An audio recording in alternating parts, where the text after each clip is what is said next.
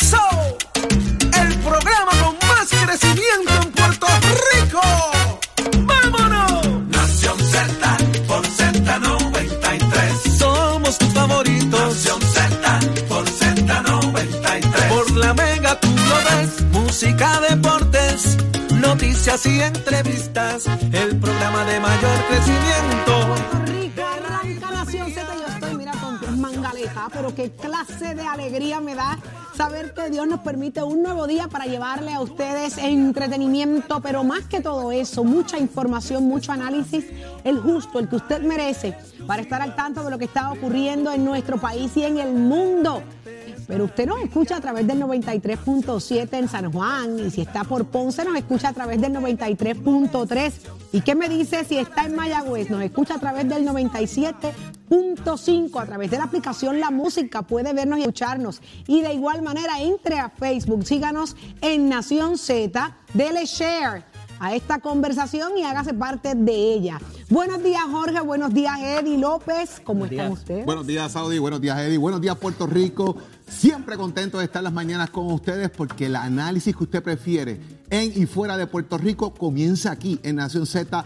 Todas las mañanas analizamos las portadas, lo que ocurre en Puerto Rico. Primero que nadie, aquí en Nación Z. Así que conectadito con nosotros, que tenemos temas muy importantes en el día de hoy. Eddie, buenos días. Muy buenos días, Jorge. Buenos días, Saudi. Buenos días a todos los amigos que nos sintonizan dentro y fuera de Puerto Rico. Un privilegio estar con ustedes una nueva mañana. Hoy, martes 17 de mayo del año 2022. Prestos y dispuestos para llevarles a ustedes las informaciones y el análisis que tanto le gusta a Saudi. Así mismo es, Eddie, pero vamos de inmediato. ¿Quiénes nos acompañan en el día de hoy, Jorge? ¿Quién estará con nosotros? Saudi, hoy va a estar con nosotros Tomás Rivera Chávez. Ay. Viene para acá a hablar de todo lo que está pasando eh, con las investigaciones en el Senado. Ya estamos a punto de cerrar sesión ordinaria.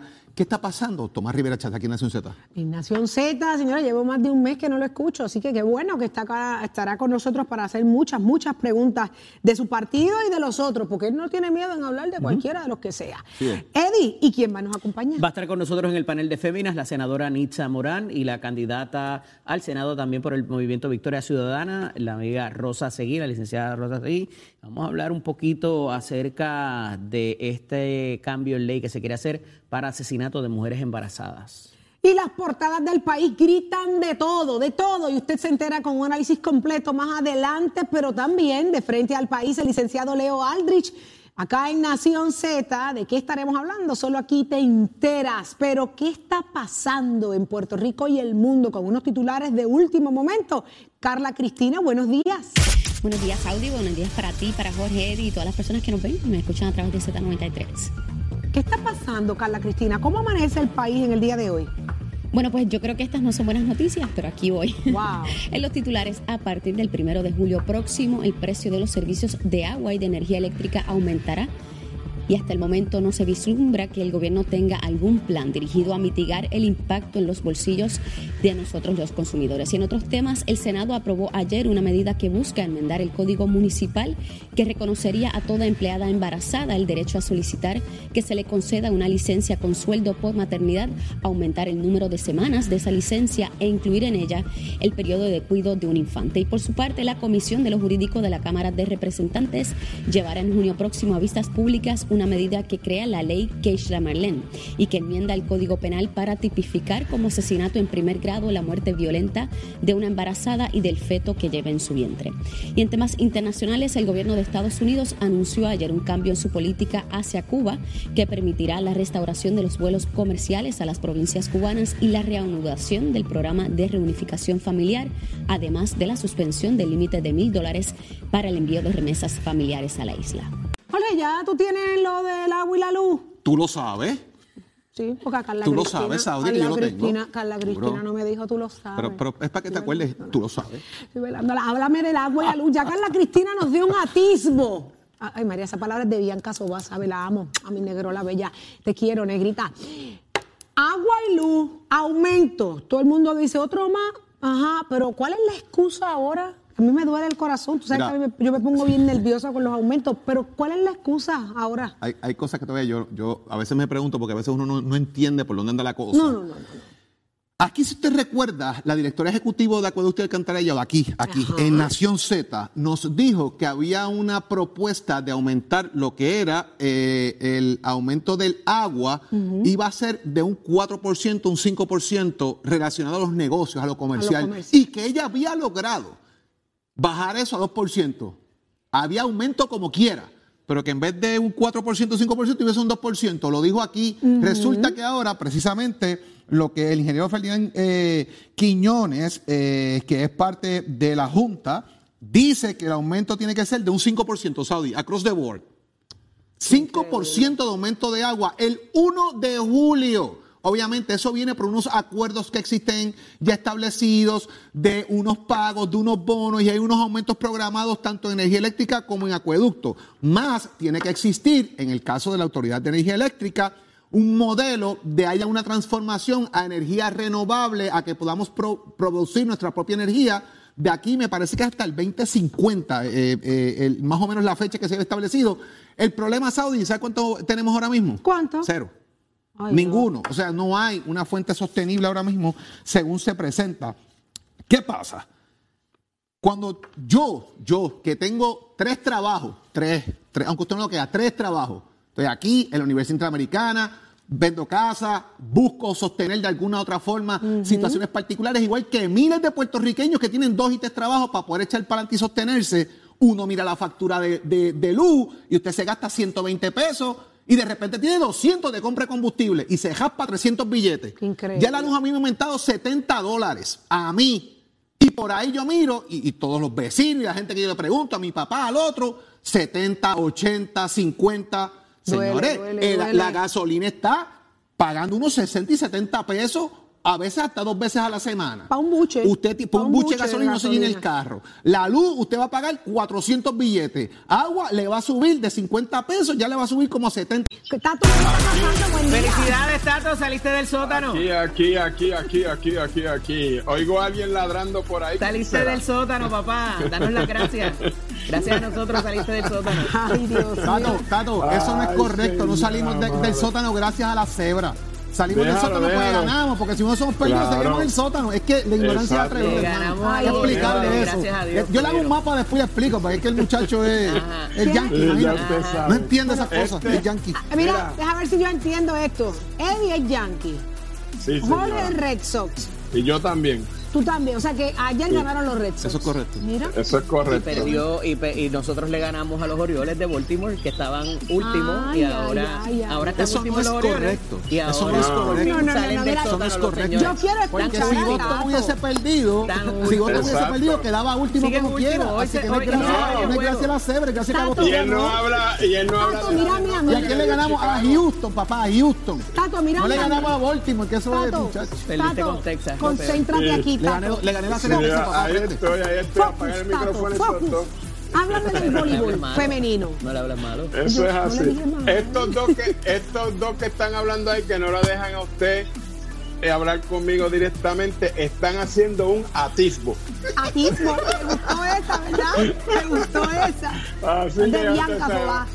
Papi, Vámonos pero ¿qué está abajo. Pasando? Eso Ajá. haciéndonos por aquí para abajo con el voleibol. Que mire, el voleibol femenino empieza esta temporada, es una temporada crucial. ¿Por qué?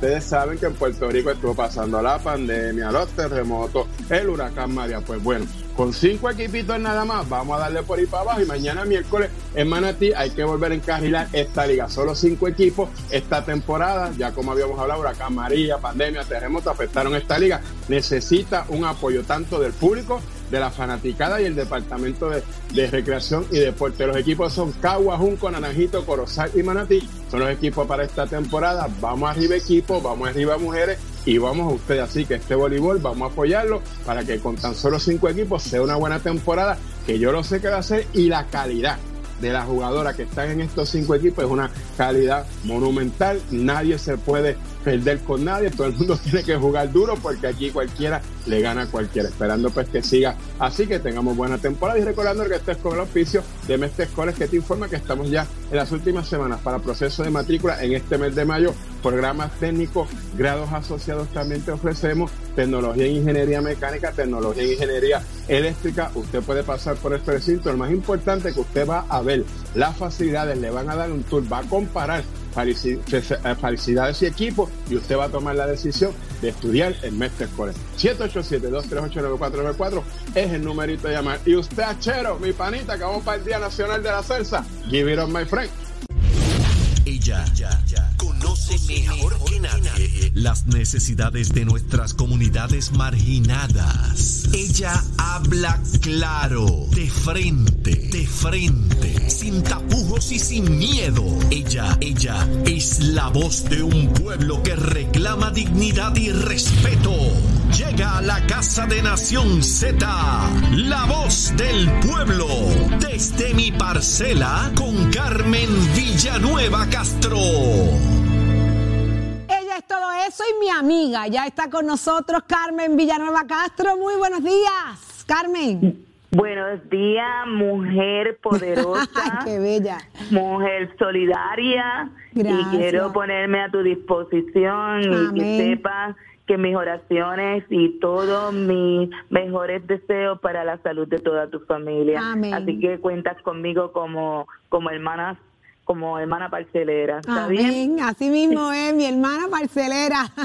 Qué rico. Gracias, pues Carmen, por todas esas cosas buenas y de igual manera, mucha salud y bendiciones para tu familia y hay que estar hay que estar unido con la gente buena así que eh, eh, quería con esto también traer que para la gente buena de nuestro bendito archipiélago eh, hay una gente que va a llevar salud y quería que se expresaran y es una organización que desde Estados Unidos eh, a través de unos estudiantes en Puerto Rico, está eh, haciendo servicios de salud gratuita para poblaciones. En este caso, pues le toca ahora a nuestros hermanos de Vieques, que iba a decirle a la producción, no somos islas, somos archipiélago. Empecemos a educar a nuestra propia gente de que Puerto Rico es un archipiélago. y así es como debemos enseñarle a todo el mundo, porque si decimos isla, dejamos afuera a todas las islas pequeñas que tenemos alrededor. Así, que seguimos por ahí. Pues nada, me eh, eh, tengo con el honor, ¿verdad? Y espero que esté en línea la estudiante Cayetana de la Universidad de Medicina en Ponce. Ahí con nosotros. Buenos días, Cayetana. Buenos días, buenos días. Muchas gracias por tenerme aquí con ustedes. Un placer. Gracias a ti por compartir con nosotros una buena noticia y una gran iniciativa que va a impactar a una gran comunidad. Estamos hablando de que estarán haciendo pruebas para el cáncer uterino, ¿correcto, Cayetana?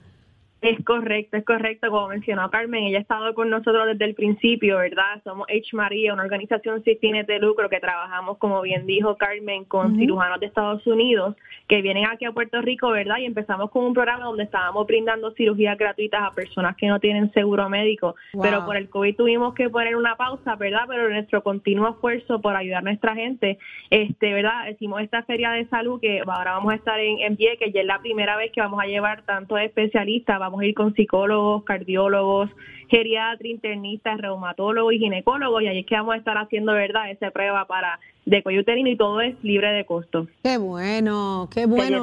sería bien bueno que le explicaras también que esta iniciativa, esta organización como tal y como lo explicaste, también nace de una puertorriqueña radicada en Nueva York. Me gustaría que hablaras de Judith un momentito.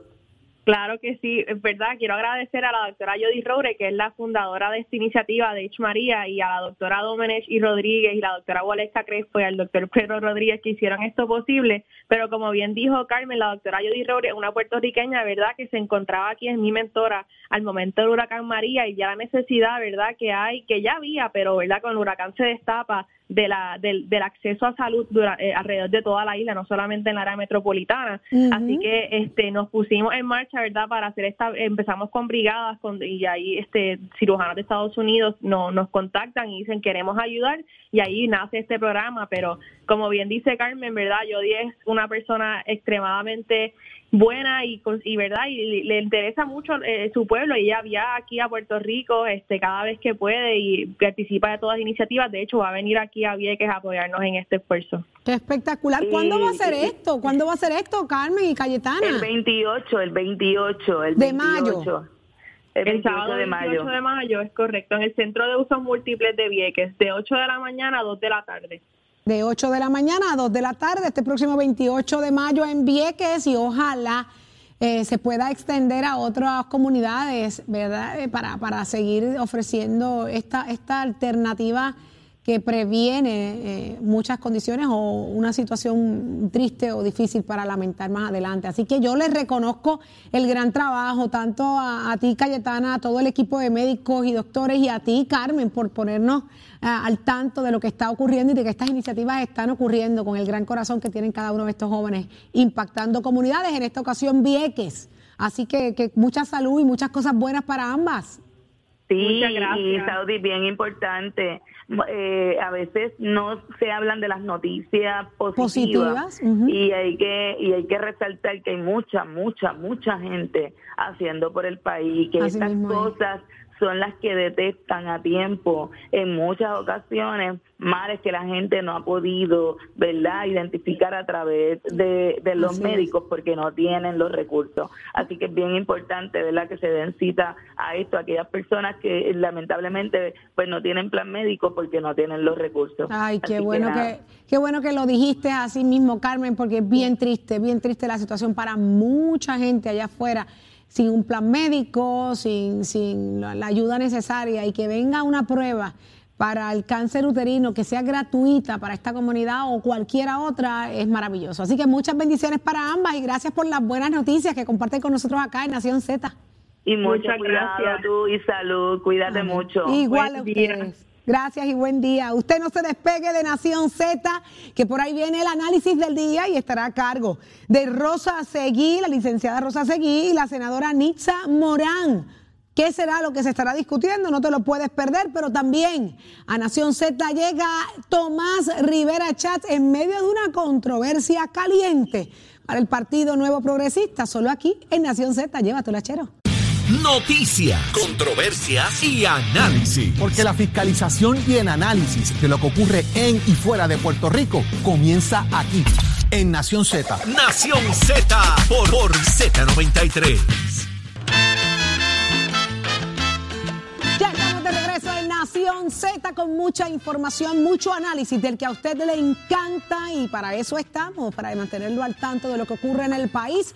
Pero vamos a hablar de inmediato con Carla Cristina y los titulares. Carla, nueva aprobación de medida ¿Qué es lo que está ordenando? Así mismo es, Saudi. Buenos días para ti, Eddie, Jorge y todas las personas que nos ven y nos escuchan a través de Z93. Pues el Senado aprobó ayer una medida que ordena a varias agencias estatales preparar un plan de emergencia para atender la crisis de abuso y maltrato de menores en el país en un término no mayor de 60 días. Y también en el Senado se aprobó ayer una resolución que ordena a la Comisión de Innovación realizar una investigación sobre la posibilidad de extender las rutas del tren urbano y de transporte colectivo en el país. Y en temas internacionales, la primera ministra de Suecia, Magdalena Andersson, anunció ayer formalmente que su país solicitará al ingreso en la alianza militar de la OTAN, lo que supone el rompimiento de una política de dos siglos de no alineación. De inmediato vamos al análisis del día a cargo del licenciado Eddie López y muy buena compañía. Adelante, Eddie. Muy buenos días, gracias Saudi. Estamos en el segmento del análisis del día y me acompaña hoy el panel de féminas. Está con nosotros la senadora Nitza Morán, a quien prontamente le damos la bienvenida. Buenos días, senadora. Bueno, buenos días, Eddie. Buenos días a todos los que nos ven y nos escuchan.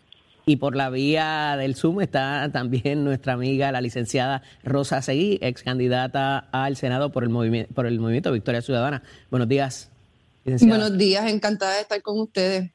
Qué bueno tenerlas aquí en, la mañana de hoy. Y tenemos un asunto, dos asuntos más bien que discutir en la mañana de hoy, que son muy cercanos a la mujer. Comienzo con un poquito el que quizás nos traiga mayor controversia. Y es que hay un, proyecto en la Cámara de Representantes de la autoría del representante Luis Raúl Torres, que se daría a conocer como la ley Keishla Marlén y busca tipificar la muerte violenta de una mujer embarazada.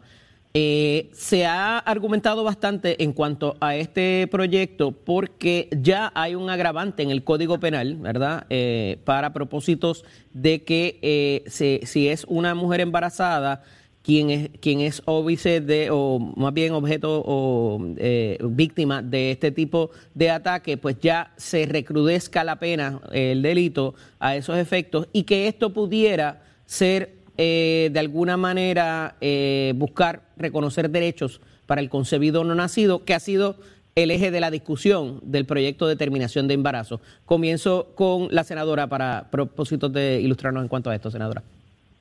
Sí, pues buenos días a todos y buenos días a, la licenciada. Eh, sí, se, ha venido este proyecto de la Karma 715.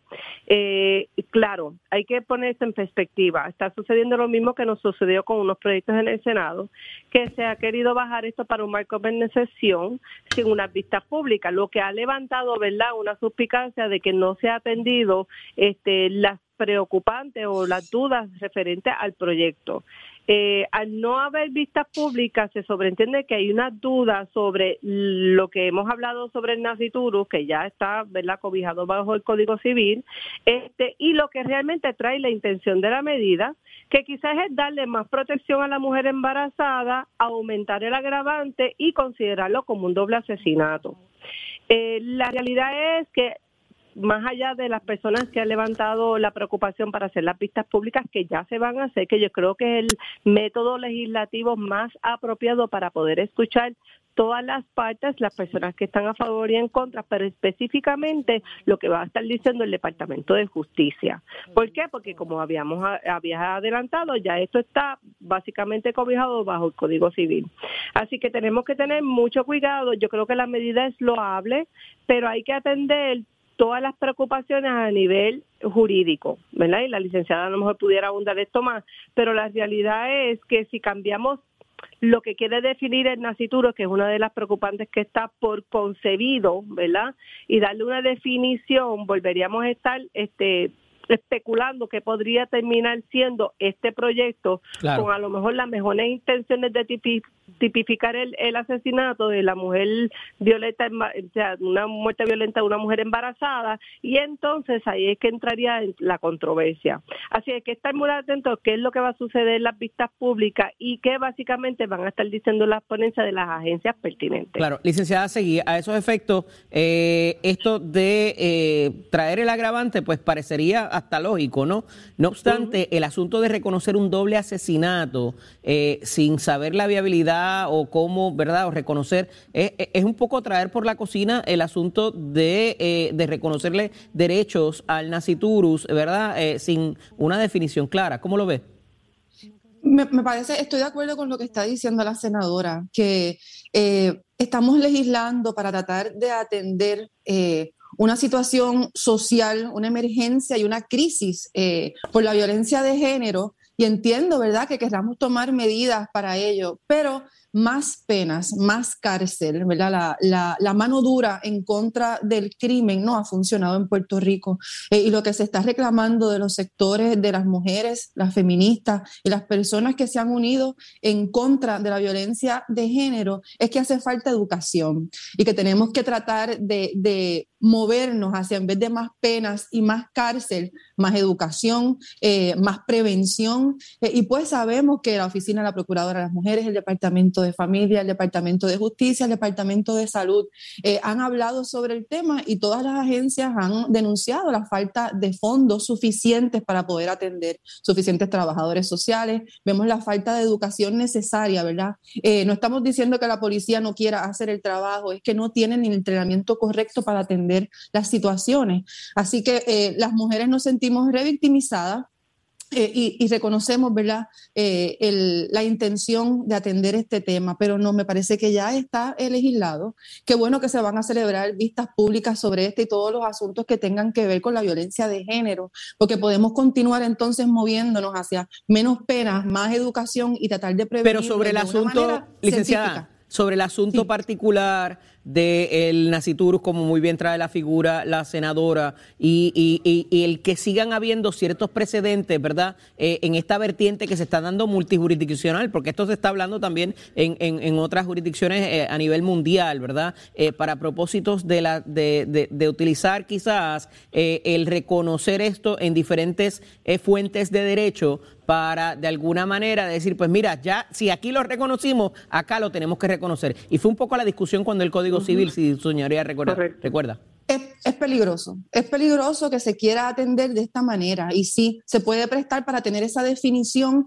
para que dé paso a otras situaciones que lo que hacen es restringir los derechos de las mujeres y las personas gestantes. Y creo que mientras continuemos pensando que se puede de la legislatura decidir lo que las mujeres podemos hacer o no con nuestros embarazos y con nuestros cuerpos, se perpetúa la violencia de género, ¿verdad? Porque entonces nos vemos como objetos y como propiedad. Así que sí es muy peligroso, Eddie, no debería estar así.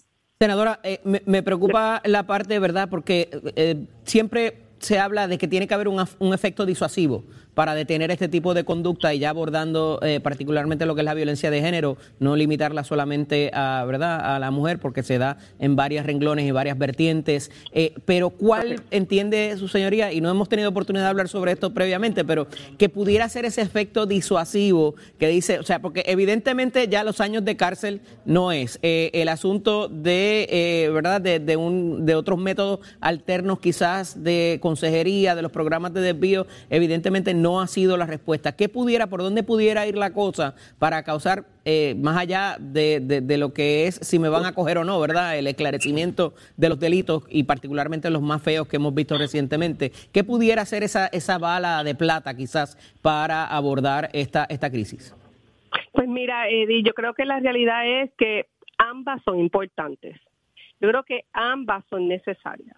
Si nosotros tenemos el disuasivo de alzar la pena, pues se queda en un disuasivo. Pero tiene que ir de la mano, ¿verdad? En términos de cómo nosotros vamos a atemperar este problema social y cómo nosotros llevamos la consejería, cómo yo nosotros atemperamos a estas personas que están siendo agresores o ¿verdad? En, términos de un asesinato de la persona que perpetúa esa muerte. Así que yo creo que debe ser una combinación de ambas. Eh, yo creo que, ¿verdad? Básicamente el código, el código penal o el código civil sí atempera muchas de estas y han subido las penas, pero eh, nunca está de más poder disuadir un delito. Eh, lo que sí es que tiene que venir de la mano. Eh, la realidad es que muchos de estos agravantes que se dan con mujeres, especialmente embarazadas, volvemos, es un acto de violencia de género que casi siempre se da en el seno del hogar, lamentablemente, y que no ha salido a la luz pública o si ha salido a la luz pública, pues la mujer no ha hecho lo propio para poder establecer alguna orden de protección. Licenciada, que, brevemente. a, ambos, términos. Senadora, me traiciona el tiempo, pero es, eh, licenciada, brevemente la misma pregunta. ¿Cuál es la bala de plata? ¿O cuál la educación con la educación con perspectiva de género, según específicamente dispone esa orden ejecutiva del gobernador. Y estos, y estos grupos, ¿verdad? Yo creo que esas vistas públicas tienen que llevar las personas correctas que conozcan sobre estos temas, ¿verdad? De todos los, aspectos de la sociedad, incluyendo, ¿verdad? Profesionales, pero también a las víctimas, para que se expresen y nos puedan decir qué es lo que hace falta en estos casos. Y para terminar, creo que ya existe, ¿verdad? Tipificado el feminicidio. Y por ahí entonces vemos cómo a un tipificado no se ha acusado a nadie por el feminicidio, ¿verdad? No se ha sentenciado Así que es importante que si tenemos ya las penas y los delitos, pues hagamos valer. Bien interesante ese punto. Agradecido de ambas. Se nos queda ese tema. Tenemos que discutirlo la semana que viene sobre lo que es la extensión de la licencia de maternidad que se propone para los empleados municipales. Hay que ver cómo eso deja a los demás empleados del servicio público y a los privados también, pero eh, debidamente es para la próxima, debidamente compelida. Seguro que Hasta la próxima semana. Seguro que sí, seguro que sí. Gracias. Excelente día. Un abrazo a ambas. Hasta luego. Gracias. Eddie, ¿cómo es que se dice debidamente qué? Compelidas. ¿Y qué significa eso? Es un término legal, Obligadas. es un término... Obligadas. Debidamente compelidas. Ajá. Okay. Eso me gusta, eso lo aprendí hoy contigo, chócala aquí. Te tienes atisbo y Tengo tienes atisbo y compelidas, debidamente compelidas. Llámate a, a, Bianca. para que le añada otra. Bianca yo que jugamos con el diccionario. Óigame, muchísimas gracias a ambas, pero oígame Vamos a ver qué es lo próximo aquí en, Nación Z. ¿Qué me dice? Este segmento es traído a ustedes por Seguro Obligatorio de Seguros Múltiples. Imagínate si no nos tuvieras.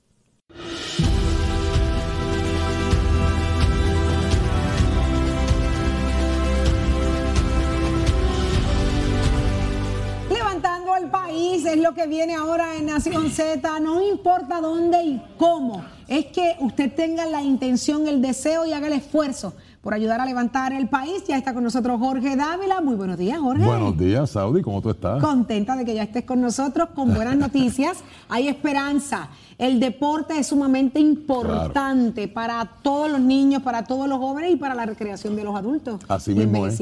Así, mismo que esto es para todo el mundo. ¿De qué se trata? Sobre todo el deporte, ¿verdad? Que envuelve a la figura femenina. Ay, sí, claro. ¿Verdad? Así que, yo sé que tú en tus momentos hacías tu deporte. Correcto. Trataba. lo más que hice, te voy a confesar algo, esto nunca lo he dicho públicamente.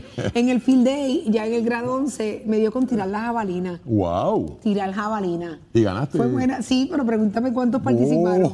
Uno. la única representación fue del grado 11. que llegaste primera. Yo llegué primera entre, entre una, yo la primera. Perfecto. Más adelante que la primera. Así es la vida. nadie se atrevió a retar. Nadie, nadie fue, era muy fuerte. era muy fuerte. pues mira, hoy te tenemos de invitado al presidente de la Federación Puertorriqueña de Voleibol. Ah, qué bien. Al doctor César Trabanco, vía telefónica. Buenos días, doctor Trabanco. Buenos días, Jorge, y buenos días a todos tus radioescuchas del pueblo de Puerto Rico. Bueno, doctor Trabanco, eh, por fin comienza otra temporada de voleibol superior femenino. Eh, lamentablemente el año pasado, ¿verdad? Pues no terminó de la forma que quería, que queríamos todo que terminara, pero para eso estamos aquí, para levantar el país, para levantar el deporte ¿Cuándo inicia la temporada finalmente? Mañana, eh, miércoles 18 de mayo, con la visita de eh, Manatí, un equipo nuevo en la liga eh, vía traslado, visitando a las incógnitas más campeonas en la historia después de Cagua, las Pinky de Corozal, en la ciudad de Corozal. Dicen por ahí que ese equipo de Manatí está como que calladito, pasando por debajo del radar, pero pero que va al candela. Definitivamente, eh, las cosas negativas a veces se vuelven en positivas, la vida es así. Tenemos solamente cinco equipos participando este año, pero cinco equipos sumamente competitivos donde eh, no hay ningún equipo con una ventaja sobre otro eh, antes de comenzar la temporada ni antes de comenzar el partido y esperamos una temporada sumamente reñida con la participación de todas nuestras jugadoras nacionales en el torneo. Yo creo que eso es importante resaltarlo, ¿verdad? Típicamente el torneo empieza ya para finales de enero, principios de febrero. Este año, ¿verdad? Por la cuestión de la pandemia y, y, y otros factores, eh, está comenzando en el día de mañana, pero permite a todas esas jugadoras boricuas, élites, que típicamente estarían jugando ahora en ligas internacionales, estar aquí desde un principio, ¿correcto? Eso es correcto. Estamos jugando con jugadoras refuerzos en la liga bajo una eh, licencia exclusiva de la Confederación Norseca, ya que no estamos en época de dar transferencias. Norseca está, otorgando las transferencias para nuestra liga, ya que nuestra liga se desarrolla mayormente de enero a mayo. Y ahí estamos en fechas eh, donde se pueden obtener transferencias. Luego del 15 de mayo el mundo cierra las transferencias en el voleibol hasta octubre primero. Eh, estamos con esa licencia eso tiene una situación que hay que mencionarle, porque las jugadoras nuestras que viven aquí, que son parte de nuestra sociedad de nacionalidad venezolana, que todavía son ciudadanas deportivas de Venezuela, no pueden jugar en este torneo.